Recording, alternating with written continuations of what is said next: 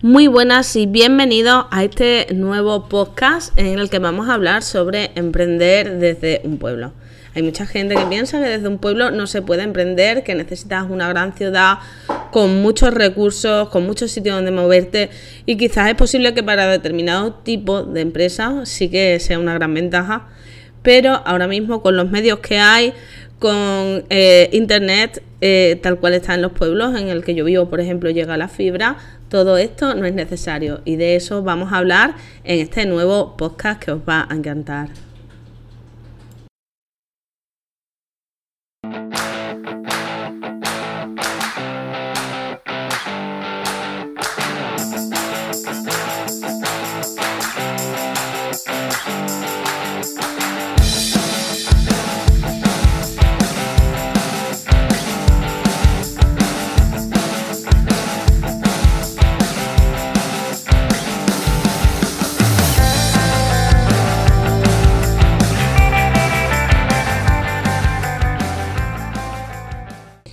Muy bien, amigas.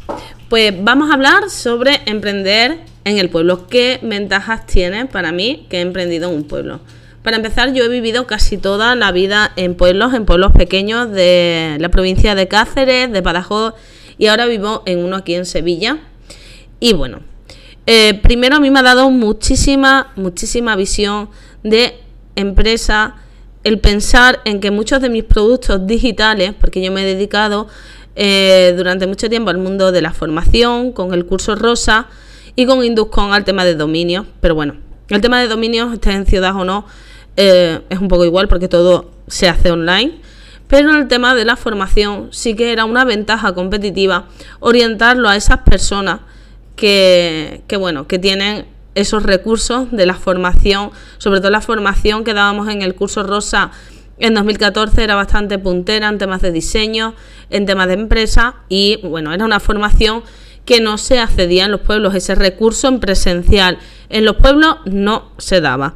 No podías ir a un pueblo pequeño y que tuvieras unas clases avanzadas de Photoshop especializados en logotipos, tenías que irte a una ciudad. Y hay pueblos, muchísimos de ellos, en concreto en el mío, donde yo vivo, en Mairena del Alcor, que está a media hora de Sevilla, que es una ciudad con muchísimos recursos pero otros muchos te podías estar a una hora, hora y media de una ciudad.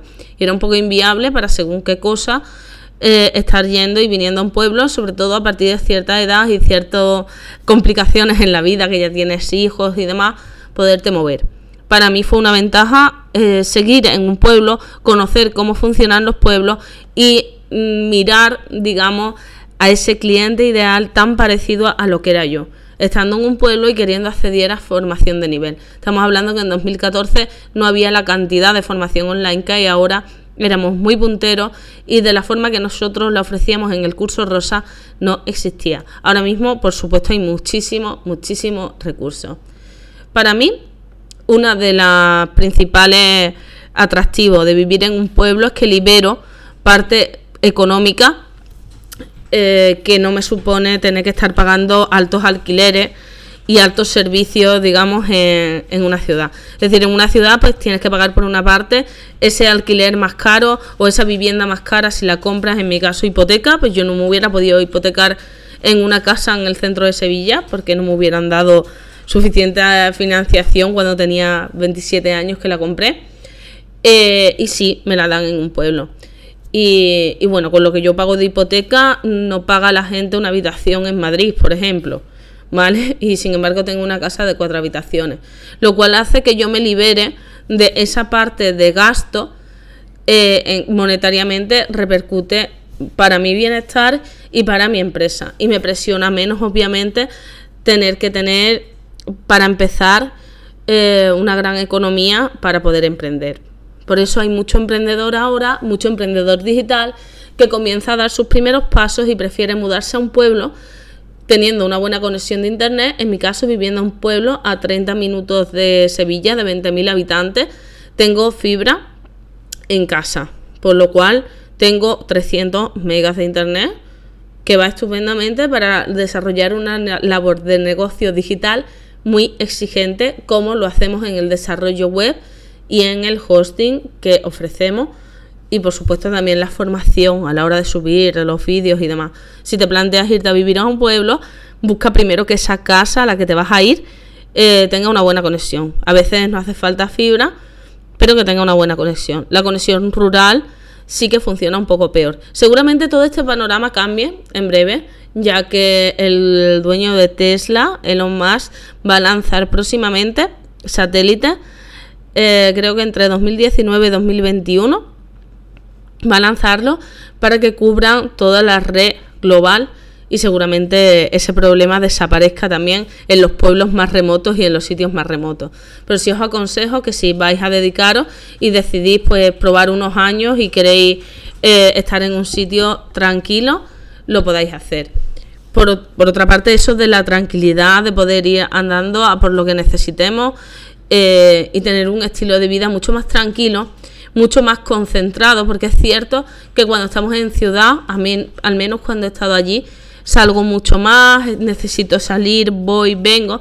En el pueblo te lo piensas antes de salir a hacer cosas y actividades que, te lleven mucho tiempo. Aparte de los desplazamientos en las propias ciudades, a veces también se hacen muy largos y agotadores. En un pueblo lo tienes todo máximo a media hora, máximo, máximo. Normalmente en 15 minutos a ser muy lejos.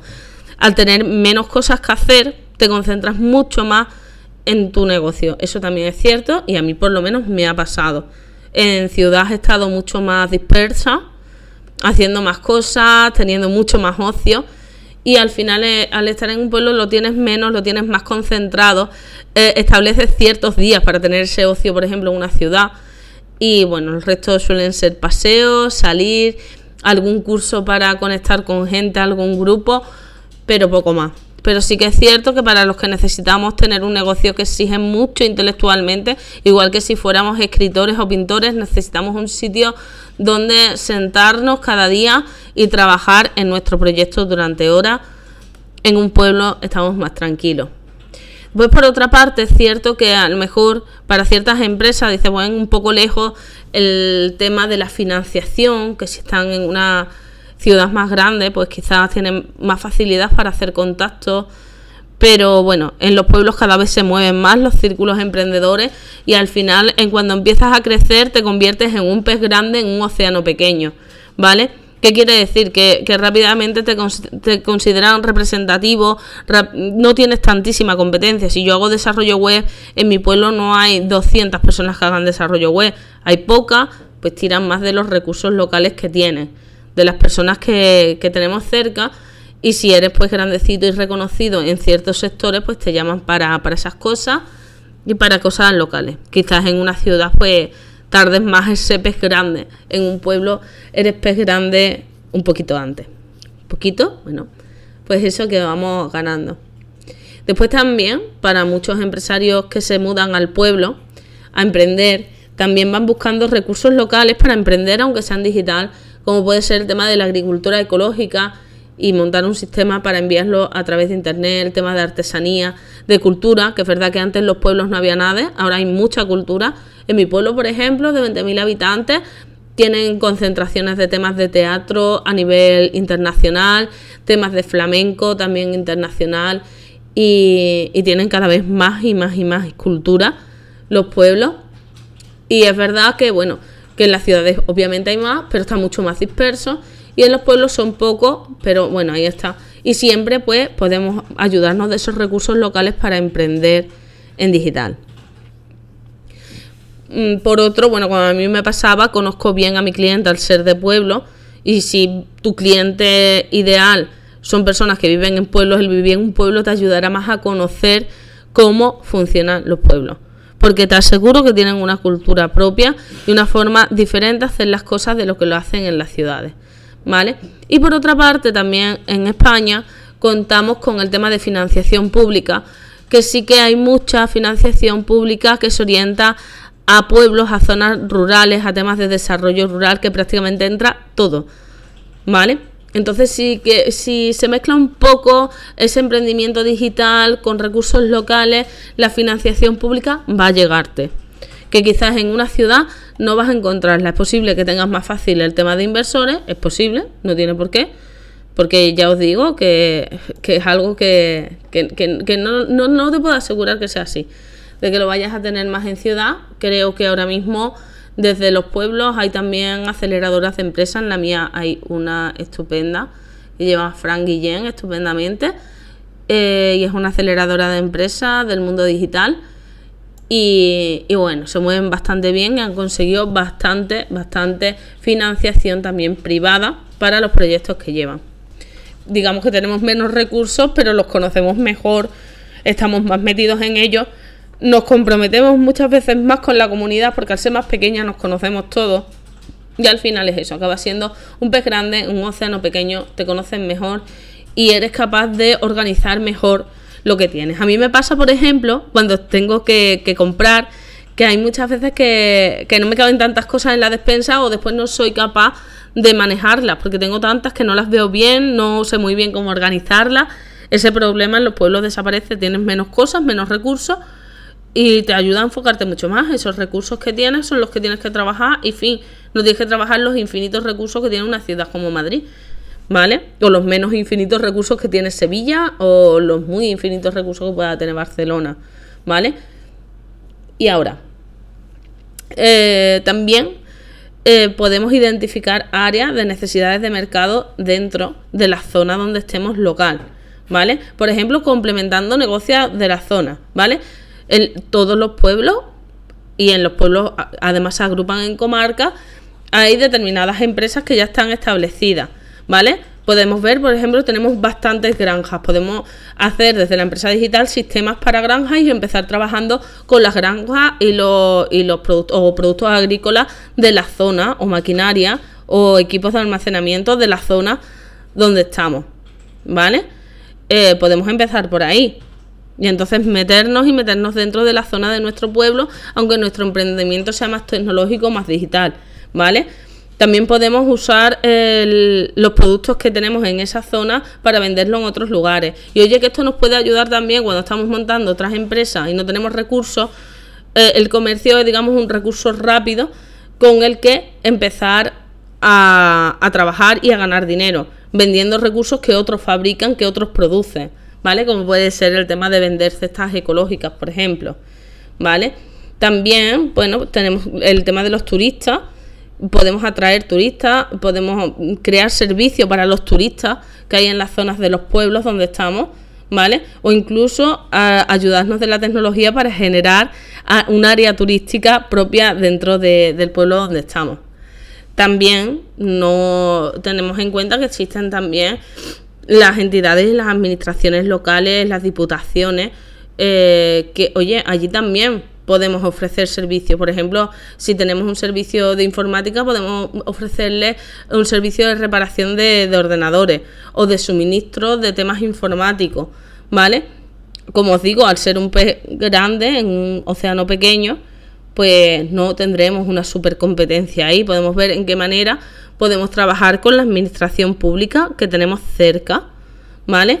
Y también, bueno, pues podemos proporcionar eh, diferentes experiencias a empresas que ya existan. Podemos, por ejemplo, mm, imagínate que seas asistente virtual, pues ser asistente, pero aparte de, de, virtual, ¿vale? Eres virtual, pero a lo mejor con las empresas de la zona, de los pueblos donde están.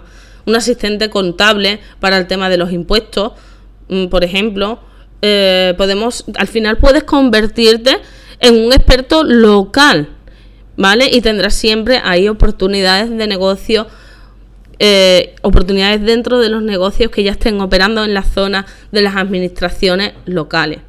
¿De acuerdo? Pues todo esto a veces es más fácil de organizar en un pueblo que en una gran ciudad donde tenemos mucha más competencia, muchos más recursos y no estamos tan enfocados en las tres cosas que tenemos en el pueblo, sino que nos podemos dispersar en las millones de cosas que podríamos hacer en una ciudad y que en un pueblo se concentra.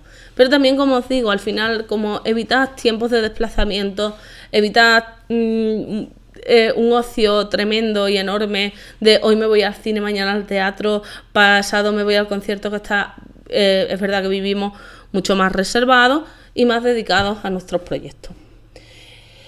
Y hasta aquí os puedo contar. Me podéis seguir en redes como Eva González Mariscal, en Facebook, en Twitter, en Instagram y por supuesto podéis suscribir a Emprendedoras Online en eh, todos los sistemas de podcast. Creo que ya estamos en todos, en iTunes, Spreaker, iBox, eh, no sé cómo se dice, todo. Estamos. Y si no estamos en alguno, nos lo preguntáis. Emprendedoras online, seguís con nosotros y muchísimas gracias porque, bueno, estuvimos viendo las estadísticas y son maravillosas la cantidad de descargas que tenemos. Muchísimas gracias por estar ahí. Un saludo. Hasta luego. Chao.